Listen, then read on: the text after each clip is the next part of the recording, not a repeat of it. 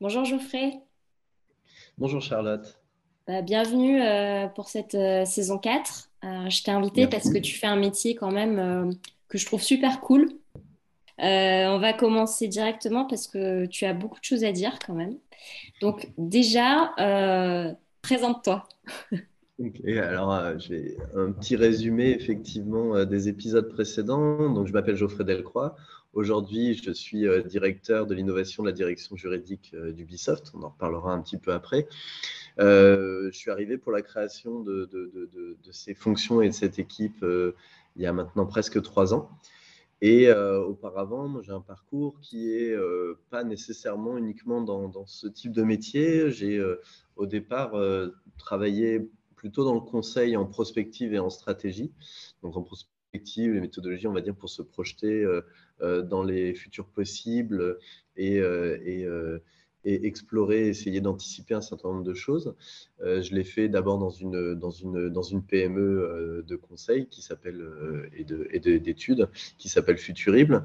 Puis j'ai rejoint le secteur public comme contractuel, d'abord au sein d'un ministère, le ministère de l'Intérieur, pendant trois ans. Puis à la CNIL, l'autorité de protection des données, euh, pour laquelle je suis arrivé à la création de l'équipe d'innovation et de prospective. Alors ça, c'est un peu le point commun, on va dire, à tous mes, mes puisque le ministère de l'Intérieur, c'était aussi une création d'équipe. Euh, donc ça, c'est un peu le point commun à, tous mes projets, c'est effectivement que je, d'arriver pour les créations de, ce type de fonction. Et je suis resté quelques années, euh, presque sept, à la CNIL pour ce qui aujourd'hui s'appelle, enfin, on avait, on avait on avait lancé ce nom avec, euh, euh, avec les autres de l'équipe, euh, le laboratoire d'innovation numérique de la CNIL, Link, qui fonctionne toujours aujourd'hui et, même de, plus en plus. Et donc, donc après presque dix ans comme contractuel dans le secteur public, là j'ai et quelques années comme, comme dans une PME. Là aujourd'hui, je fais le grand groupe international puisque donc j'ai rejoint il y a trois ans la direction juridique d'Ubisoft, qui est un des, une entreprise française et un des leaders mondiaux dans le domaine du, jeu vidéo. Ok. Alors là, j'ai une petite curiosité personnelle. Euh, comment passe de la CNIL à, Ubisoft? Tu as, répondu à une offre d'emploi ou, euh, tu t'es fait chasser? Oui, alors c'est un, un, un, petit peu les deux. En réalité, c'est par. Euh, effectivement, c'est la direction juridique. Le, la direction juridique d'Ubisoft, il, il, y a un autre ancien en particulier euh, de la CNIL. J'avais travaillé avec lui, qui est le, DPO, euh, délégué à la protection des données euh, d'Ubisoft. Et donc, le premier contact s'est fait, fait par son intermédiaire. Et puis ensuite, ben, finalement, quand Ubisoft a eu cette idée de euh, la directrice juridique, hein, en particulier Cécile Russeil, euh, Chief Legal Officer d'Ubisoft, a eu cette envie de, créer une équipe dédiée à l'innovation. Euh, ben on en a discuté parce que finalement, moi, j'étais aussi dans l'innovation dans le monde du droit, alors dans un environnement qui était assez fondamentalement différent. Hein, un régulateur, c'est pas la même chose que ce que je fais aujourd'hui, mais, comme ce sont, on va dire, des métiers qui sont encore aujourd'hui relativement je ne sais pas si c'est rare le mot, mais peut-être un peu atypique, on va dire. Mm. Euh, la discussion s'est faite, euh, faite comme ça, et, voilà, progressivement, euh, on, en on en est arrivé à la conclusion qu'on avait envie des deux côtés que de, de, tester cette aventure. Donc c'était plutôt chouette comme, comme, comme rencontre. Bon, ben c'est, bien parce que donc c'est vrai que c'est la première fois que je rencontre un Head of Legal Innovation. Voilà. Mm. Donc c'est ton poste chez Ubisoft et et concrètement, tu fais quoi? Hmm. Alors concrètement, euh, effectivement, alors donc euh, Head of Legal Innovation, c'est un intitulé de poste qui est relativement rare, même si euh, aujourd'hui ça existe. Ça existe peut-être parfois d'ailleurs plus dans les cabinets d'avocats que, que, les directions juridiques. alors, en fait, il y, a, un peu deux manières de le présenter. Hein. Il y a une manière assez, assez assez, assez traditionnel qui pourrait être de dire euh, bah, c'est une petite direction de l'innovation internalisée à la direction juridique, donc avec un objectif de piloter des projets d'innovation euh, pour le compte et avec les juristes, euh, au lieu d'avoir une logique qui est d'externalisation, que ce soit d'ailleurs en interne à l'entreprise, dans le sens de s'appuyer uniquement sur des compétences en, en gestion d'innovation qui seraient à l'intérieur d'Ubisoft dans un labo, par exemple, d'innovation ou de passer uniquement par des prestataires. C'est vraiment l'idée de pouvoir avoir euh, une capacité à gérer ces projets. Alors ces projets, ça peut être, on, en reparlera peut-être un peu après, ça peut être du développement d'outils ou mm. de services, ou ça peut être des choses plus autour euh, bah, de la conception de stratégies de communication, sensibilisation aux enjeux juridiques. Donc c'est assez large. C'est pas une direction, c'est pas une équipe. On n'est pas une équipe IT. Hein, c'est pas euh, uniquement de la technologie. C'est pas uniquement du digital ou, euh, ou de la transformation. C'est un petit peu plus large que ça, mais évidemment, un des enjeux fondamentaux, c'est vraiment la transformation du quotidien, du travail, des ressources euh, de l'équipe juridique. Et en fait, moi, du coup, c'est vrai que c'est la deuxième manière de le présenter. Et moi, j'aime mieux le présenter comme ça, en fait. Pour moi, en fait, c'est d'être là pour aider la direction juridique à explorer des nouveaux territoires d'action, que ce soit des méthodes, des outils, euh, euh, des, services différents, pour, en fait, ben, tout simplement construire les métiers du juridique dont on a besoin aujourd'hui et demain dans une entreprise comme Ubisoft.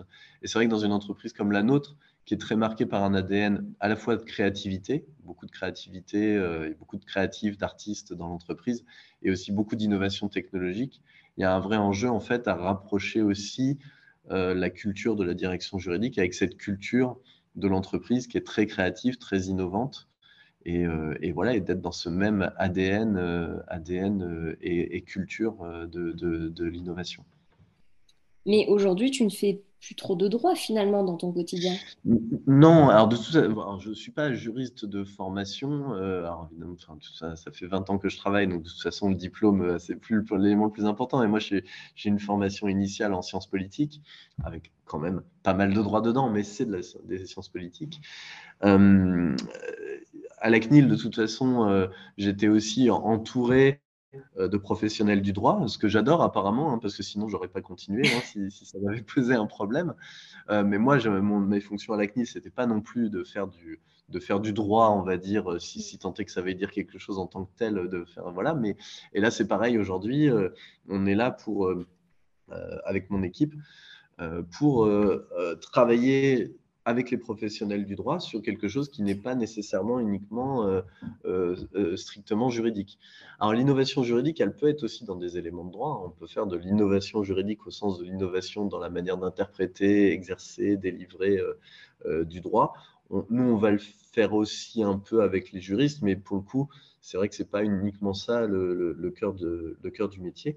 Et ça se reflète dans l'équipe parce que c'est là où on a vraiment, je pense, une situation qui est encore aujourd'hui relativement exceptionnelle et je mesure la, chance qu'on a. C'est que l'équipe juridique d'Ubisoft pour le groupe, alors c'est un groupe de, pour donner quelques idées, c'est un groupe de pratiquement 20 000 employés dans le monde hein, mm-hmm. aujourd'hui. Euh, euh, l'équipe juridique, c'est euh, entre 60 et 60, on va dire 60, 60 personnes. Au niveau du groupe, hein, il n'y a pas de direction juridique dans les, filiales et business units c'est vraiment une direction groupe.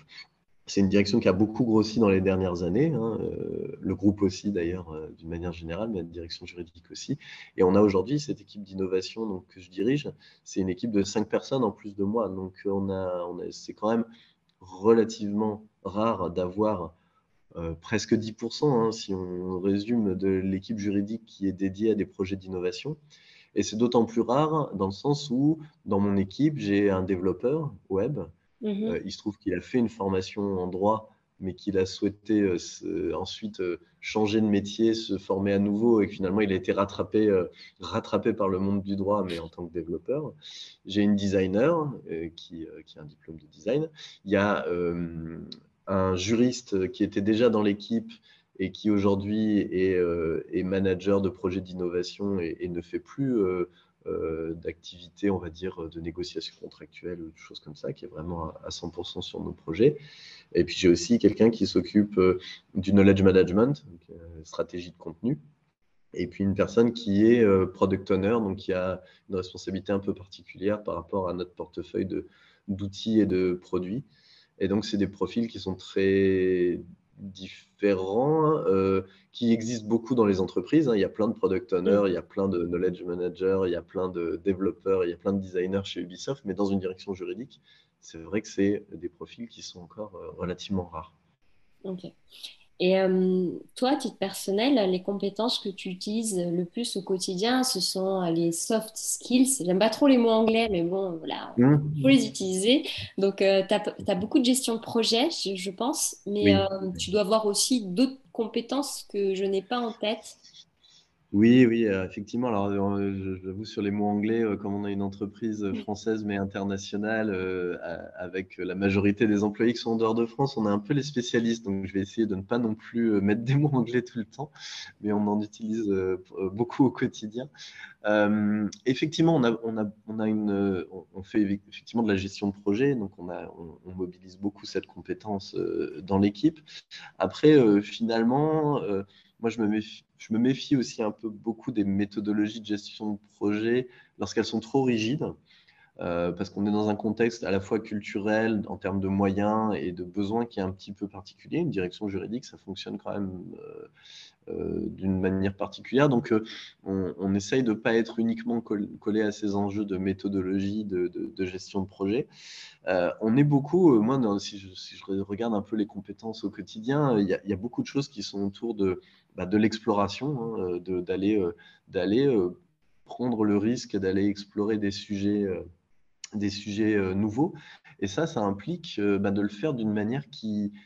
Il faut, il faut arriver à mettre tout le monde dans cette euh, posture-là, en fait. Et surtout, il faut bien le dire, des juristes qui sont des gens qui ont, désolé pour cette généralité, hein, j'essaie de ne pas faire de généralité sur les juristes, mais ça permet quand même de décrire un peu certaines choses.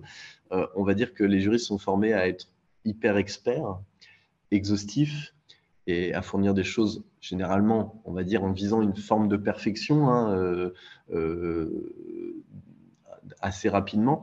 Et donc, euh, quand il faut se mettre dans des postures d'exploration, de prototypage, dans une posture de débutant aussi, ça peut être quelque chose qui demande un peu de lâcher prise et aussi bah, de savoir si on va le faire en étant en sécurité, de pouvoir prendre, en fait, euh, pour être un peu audacieux et, curieux, il faut aussi savoir qu'on va, qu'on va être accompagné et qu'on ne va pas se retrouver tout seul euh, dans un champ de mine. Donc, on a beaucoup de notre travail qui est, qui est aussi dans cet accompagnement de l'exploration, la promotion de ces projets, de, de l'approche, de la culture, de l'innovation. Ça, c'est vraiment un point qui est important.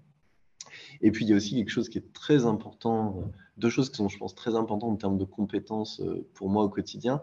Alors, là, justement, euh, c'est peut-être un peu un mot-clé, il est en français, mais qui est beaucoup cité en c'est l'agilité. Hein. on essaye vraiment d'être assez agile de, de, pour adapter nos, nos, nos, process, nos méthodes. et donc, on a essayé de on, reprend des méthodologies qui sont souvent celles, par exemple, des startups. Hein, parce fait, on est un peu comme une toute petite, toute petite startup en interne à l'équipe juridique. Donc, euh, le prototypage, les itérations, être capable de, faire quelque chose rapidement, euh, un peu en mode, euh, oui, prototype, et puis le tester. Voilà, donc ça, c'est assez important au quotidien d'avoir cette agilité. Et puis, de jouer le rôle de passerelle. puisque le but, c'est pas de tout faire nous-mêmes. Hein. Quand on dit qu'on internalise ces fonctions, c'est pas pour dire on va tout faire absolument tout nous-mêmes.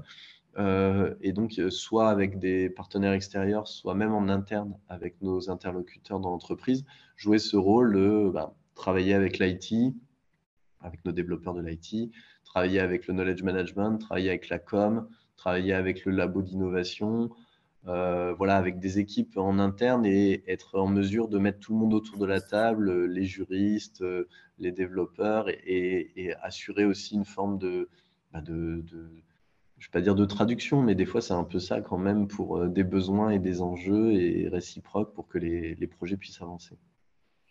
Donc oui, effectivement, tu es comme une mini start-up euh, parce que tu as une équipe mmh. euh, complète en fait derrière.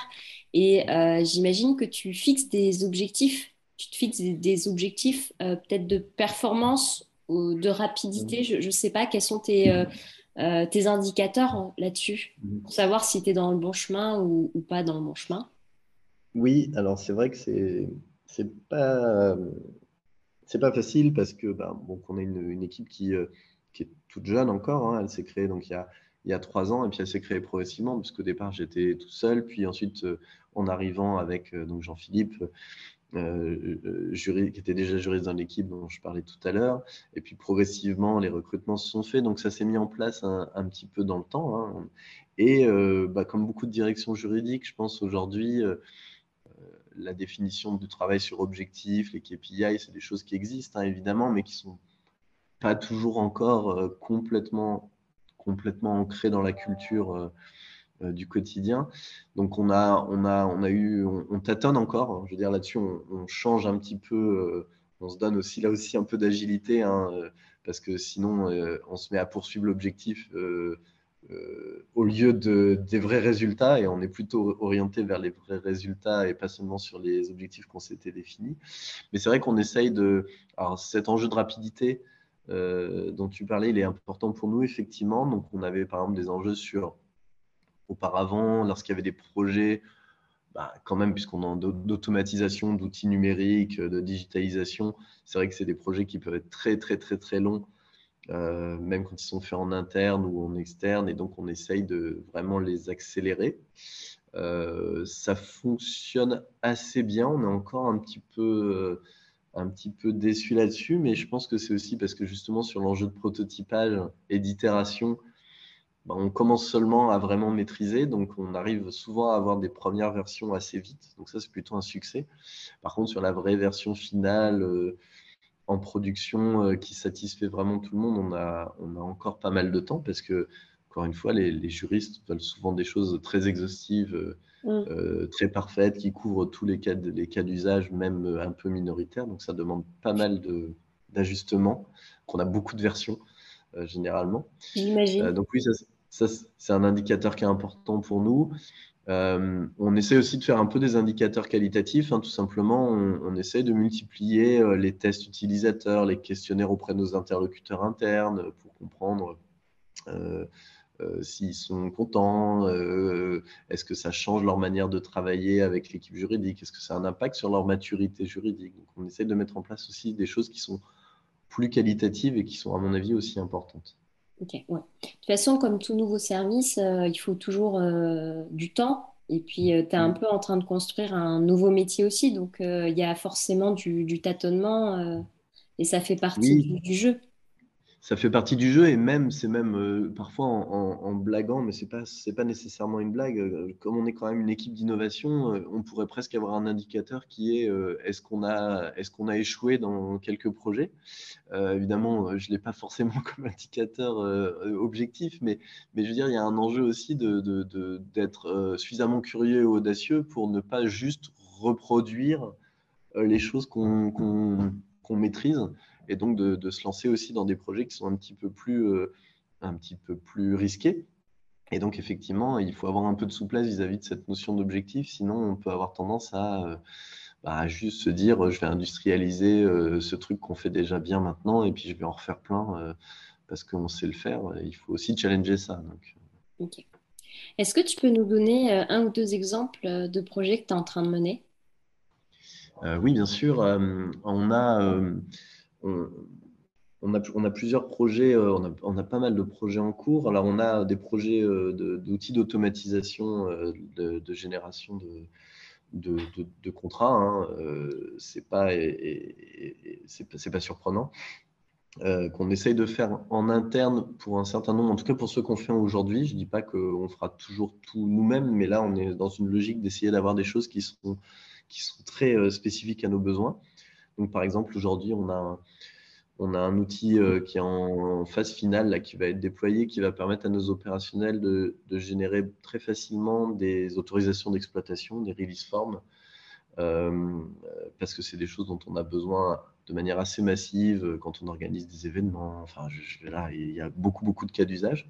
Donc, on est en train de, finir cet outil-là.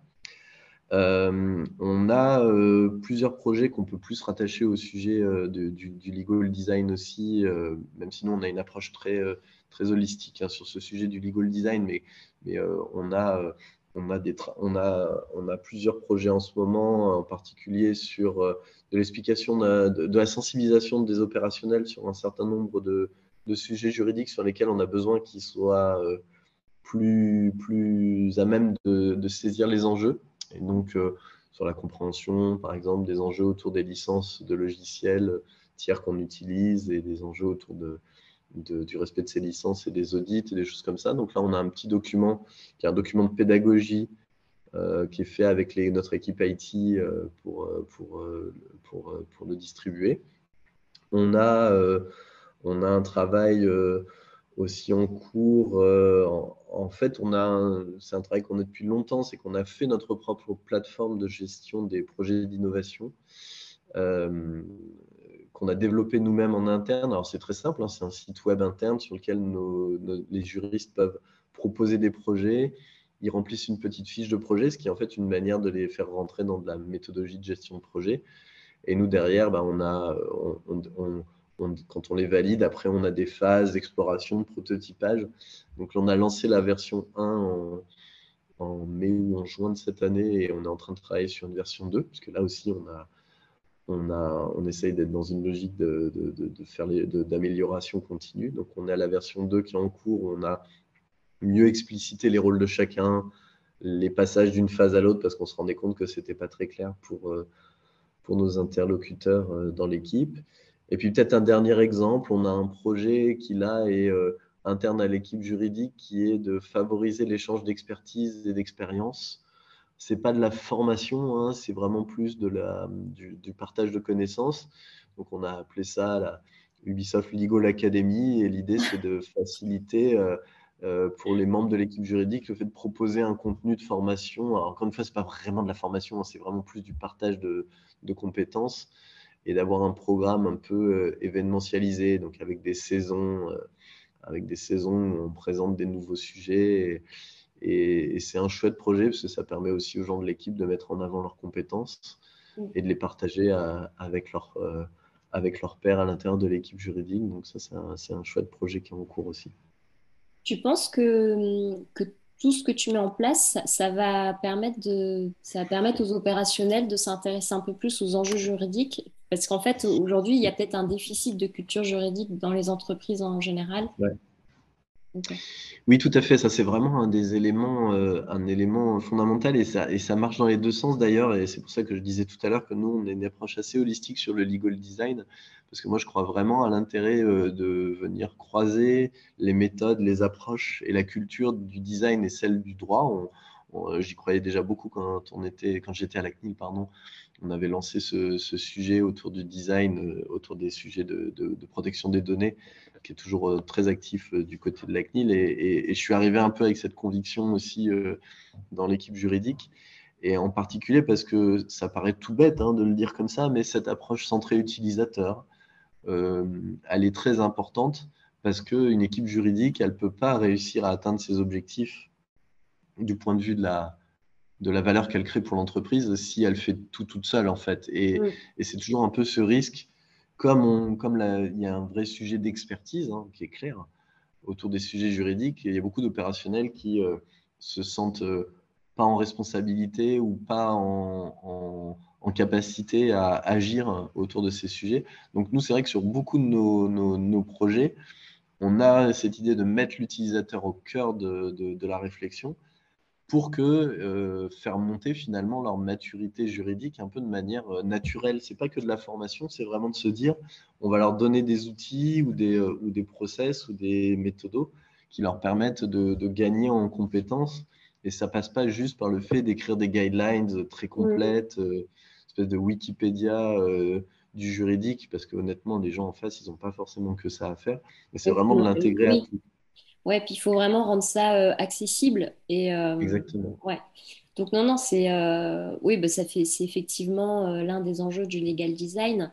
Et, mm. pour toi, si je devais te poser une question un peu, un peu bateau, les, piliers de l'innovation juridique, pour toi, quels seraient-ils? Ah bah alors, nous, on a vraiment euh, essayé dès le début euh, de, se positionner justement par rapport à cette, cette question, d'essayer de créer des piliers euh, un peu diversifiés, parce que justement, moi, je voulais éviter le tout techno. Mmh. Que je pense que euh, évidemment, c'est extrêmement important d'avoir du digital, des technologies quand on veut faire de l'innovation et, aussi dans, le monde du droit. Mais, je crois que des fois, on est un peu trop focalisé sur euh, l'automatisation, les outils mmh. euh, sans même parler de blockchain ou des choses comme ça, et qu'il faut remettre d'autres piliers en, parallèle pour équilibrer. Donc nous, dès le début, on a essayé de faire une, de se projeter en disant on a quatre grands piliers qui structurent notre, notre action sachant qu'ils ne sont pas nécessairement isolés les uns des autres. Ils ne sont même pas d'ailleurs isolés les uns des autres, mais ça, ça nous aide à structurer les choses. On a un pilier de legal operation. Alors, c'est un, un, sujet qui monte dans, dans, dans, beaucoup de directions juridiques, euh, souvent plutôt les, grands, les plus grandes tailles que la nôtre, mais, euh, mais nous, justement, c'est pour ça que c'est finalement l'équipe d'innovation qui est un peu, euh, qui est un peu en tant qu'équipe transverse à l'intérieur de l'équipe juridique, qui, est un peu, qui porte un peu cette vision. Où l'idée de se dire, c'est qu'on a besoin d'un certain nombre d'outils, de, de, de fondations euh, dont on a besoin autour de la gestion des contrats. Hein. Il n'y a rien de la gestion des contrats signés, par exemple, la contrat tech, euh, la gestion des contenus, le knowledge management, la gouvernance de ces contenus. Euh, donc on a un pilier qui est assez important là-dessus. D'ailleurs, il faut être honnête, c'est un pilier sur lequel je pense qu'on est, on est, il y a des directions juridiques qui sont plus en avance que nous. Mm, mm. nous, on, on subit la crise de croissance. Hein. C'est une direction juridique qui est passée de 10 personnes à 70 en 10 ans. Donc, euh, elle a des process qui euh, ont explosé plusieurs fois par des, par des crises de croissance. Hein, c'est normal. Euh, donc, on a, on, a, on a ce pilier-là. On a un pilier autour des, technologies et de l'automatisation, où l'idée, là, c'est, bah, comme souvent, hein, de favoriser la réduction des tâches à faible valeur ajoutée pour les juristes et les opérationnels en automatisant certains process, en essayant de principalement deux choses. Hein. Encore une fois, un peu comme tout le monde, ne pas répondre 100 fois à la même question, essayer de trouver des méthodes pour un petit peu industrialiser euh, euh, ces éléments-là. On n'est pas sur la logique de chatbot, on est plutôt sur une logique d'avoir des petits outils d'auto-évaluation qui permettent aux gens bah, d'avoir une réponse à la fin qui leur dit on n'a pas besoin de se parler, il n'y a pas de problème, ou euh, faudrait qu'on se parle parce que effectivement là, vous avez besoin de, discuter un peu, un peu concrètement et humainement, on va dire, avec un, avec un ou une juriste. Et puis de l'automatisation de la génération des drafts de contrats. On a automatisé des NDA, la génération des NDA déjà il y a, il y a, il y a, presque trois ans. Euh, comme je le disais tout à l'heure, on le fait sur d'autres types de contrats, de licences, d'autorisation d'exploitation. On a un troisième pilier qui est le legal design, euh, qui, comme je le disais tout à l'heure, a un peu tendance à maintenant devenir plus une base qu'un pilier, c'est-à-dire finalement on en a un peu partout, mais on a quand même des projets qui sont spécifiquement autour euh, de la lisibilité euh, de, nos, documents, de, la, prise en compte du parcours utilisateur pour nos, internes et puis aussi pour bah, nos joueurs, hein, les joueurs des jeux par rapport à un certain nombre d'interactions juridiques. Et puis on a un dernier pilier qui est autour de la communication et de la sensibilisation, euh, dans lequel on va avoir des stratégies euh, pour faire passer un certain nombre de messages juridiques à des non-juristes. Donc on a fait euh, là aussi dès le début, à la création de l'équipe, on a produit par exemple des vidéos en interne autour des explications des principes de protection des données en utilisant notre marque Les Lapins Crétins. Euh, qui est une marque assez sympa et qui permettait un peu de, de, de, de, dé, euh, comment dire, de dédramatiser un sujet qui est un peu sérieux. qu'on a fait des, là aussi, c'est de la pédagogie, hein, c'est de la sensibilisation, c'est des petites vidéos très courtes de deux minutes. Euh, on en a plusieurs. Et puis l'idée, c'est de les diffuser le plus possible en interne pour un premier niveau d'information pour, nos, pour les, collaborateurs de l'entreprise. Et c'est un, un, contenu qui plaît beaucoup et à tel point qu'en fait, on le, on le distribue à l'externe. C'est-à-dire qu'on a des entreprises qui nous achètent des licences de ces vidéos pour les utiliser chez, chez, chez eux. Euh, ce qui aussi était un, un beau projet d'innovation parce que quand on a dû expliquer à la comptabilité que l'équipe juridique euh, aller recevoir de l'argent et facturer. Ils nous ont un peu regardé avec des grands yeux en disant Mais c'est la première fois que vous nous demandez ça, qu'il a fallu apprendre à faire ça aussi. Non, mais c'est bien parce que finalement, c'est un outil interne que vous avez pu euh, monétiser. Euh, oui. C'était pas l'objectif et, euh, et on n'avait pas forcément pensé à ça au début. Mais finalement, oui, c'était une manière de s'appuyer sur des compétences internes. Hein. Tout le monde n'a pas accès, comme nous, à une, une marque qu'on peut utiliser dans un contenu audiovisuel et puis euh, des professionnels de la vidéo. Donc c'est vrai qu'on s'est appuyé sur une compétence interne et euh, ça, pour les produire rapidement et sans que ça coûte euh, beaucoup, trop d'argent en fait. Et après, on s'est dit, bah, effectivement, pourquoi pas mettre ça à la disposition d'entreprises qui ont peut-être d'autres compétences, mais non pas celles-là, et qui vont avoir du mal à trouver ce genre de contenu, sauf à mettre un budget vraiment énorme. Mm. Et justement, tu dis que tu fais tout en interne, donc ça veut dire que tu ne te fais jamais accompagner pour euh, certaines thématiques? Si, si, si quand, on, quand on dit qu'on fait tout en interne, c'est dans le sens où on ne veut vraiment pas être dans une logique client-fournisseur vis-à-vis de l'innovation en, général. Mmh. C'est-à-dire qu'on veut vraiment avoir un sens. C'est souvent un, élément que j'utilise aussi, c'est de dire en fait ce qu'on veut mettre en avant, c'est aussi un état d'esprit entrepreneurial dans l'équipe juridique. Et donc l'idée, c'est de dire si on a des juristes qui ont un besoin, et qu'on ressent un besoin du point de vue de l'équipe juridique, il faut qu'on bosse dessus. Donc il faut faire des choses nous-mêmes et on ne peut pas juste dire on a quelqu'un qui va le faire pour nous. Par contre, il y a des fois où honnêtement, euh, ça n'a pas d'intérêt euh, de tout développer soi-même. Donc euh, on se fait parfois accompagner sur même sur de la communication ou même pour faire les vidéos, on n'a pas fait à 100%, 100% en interne. Il y a quand même des choses où c'est pas, pas utile. C'est juste euh, sur le legal design aussi, quand on a voulu un peu présenter ce sujet à, nos collègues de l'équipe juridique, finalement, il y a presque trois ans, à un moment où on en parlait beaucoup moins, bah, on a travaillé avec, euh, avec, bah, on avec Marie Potel, par exemple, d'Amourabi, pour, pour organiser un petit atelier d'initiation auprès des juristes. Sur les technos aussi, de temps en temps, on se tourne vers des prestataires, on utilise un outil de no-code pour faire du prototypage rapide qui s'appelle Auto euh, aujourd'hui. Donc on n'est pas toujours dans des, dans des logiques de tout faire nous-mêmes. C'est juste que je, moi, je veux toujours qu'on ait euh, un sens de propriété sur les projets pour montrer qu'on est investi. Quoi. Puis ça fait sens un peu avec euh, l'industrie dans laquelle tu travailles quand même. On peut dire ça. moi, il y a pas mal de juristes qui s'intéressent à ce type de métier, au métier que tu fais. Donc je pense que c'est tout à fait accessible aux juristes en général, mais, euh, mais on a des biais en tant que juriste, bien évidemment. Donc qu'est-ce que tu pourrais conseiller aux, juristes qui auraient envie d'évoluer dans ce type de poste? Hmm.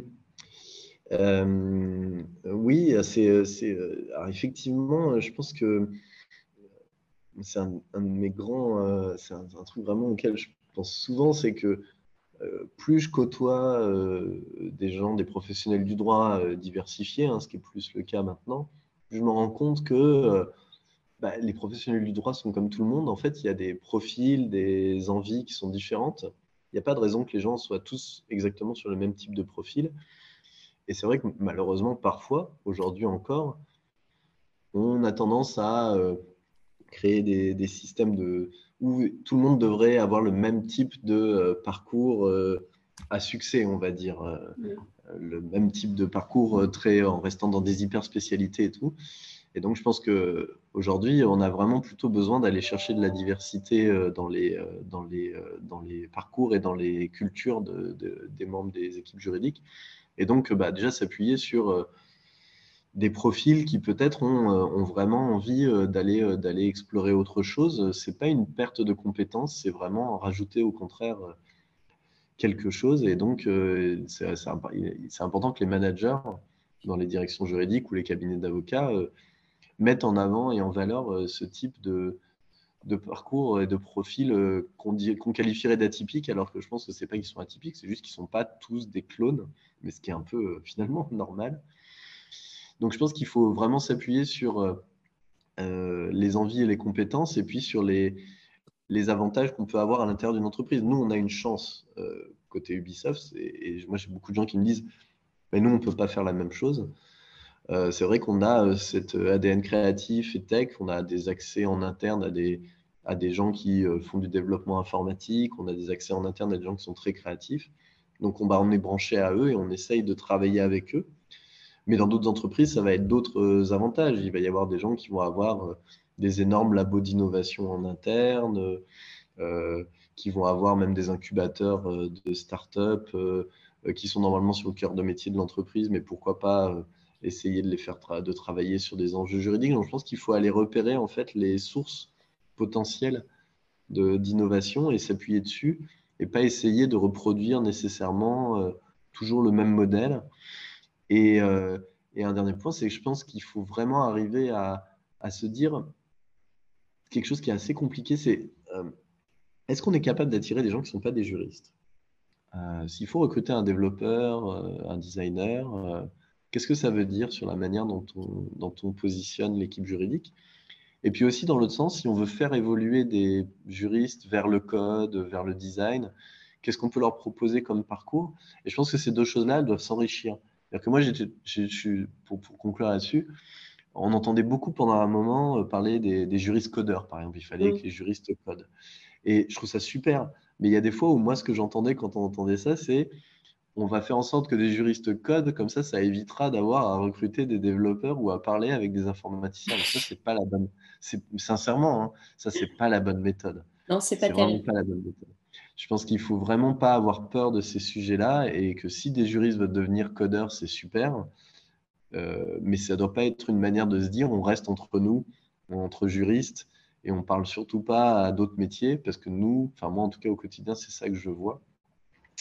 Euh, la richesse, elle vient justement du fait d'avoir euh, des profils de métiers qui sont plus diversifiés dans une direction juridique. et ça ne, il me semble que ça ne retire rien à personne en, vrai.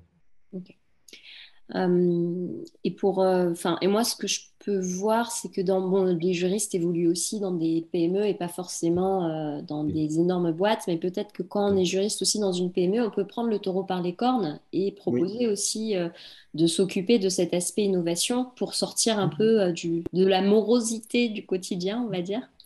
Donc ça, c'est possible.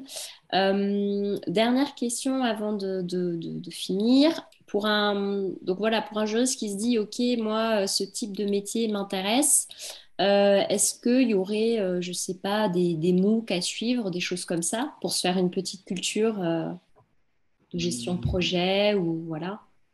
Euh, bah, J'avoue, euh, c'est peut-être un peu parce que c'est, ça fait, ça, maintenant c'est à la mode, mais ça fait un petit moment que c'est mon dada. C'est vrai que je trouve que le, regarder ce qui se fait à l'intersection du, du, du, design et du juridique, c'est une bonne manière pour explorer ces sujets d'innovation sans se focaliser uniquement sur la technologie.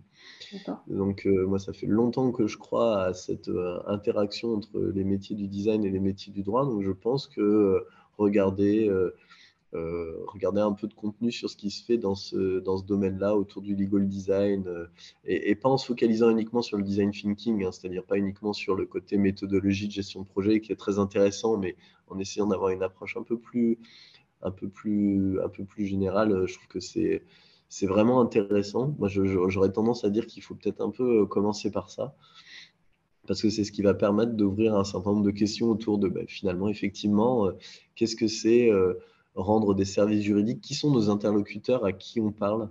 Est-ce qu'on parle à des juristes? Est-ce qu'on parle à des non-juristes? Est-ce qu'on parle à nos opérationnels? Qu'est-ce qu'ils comprennent vraiment?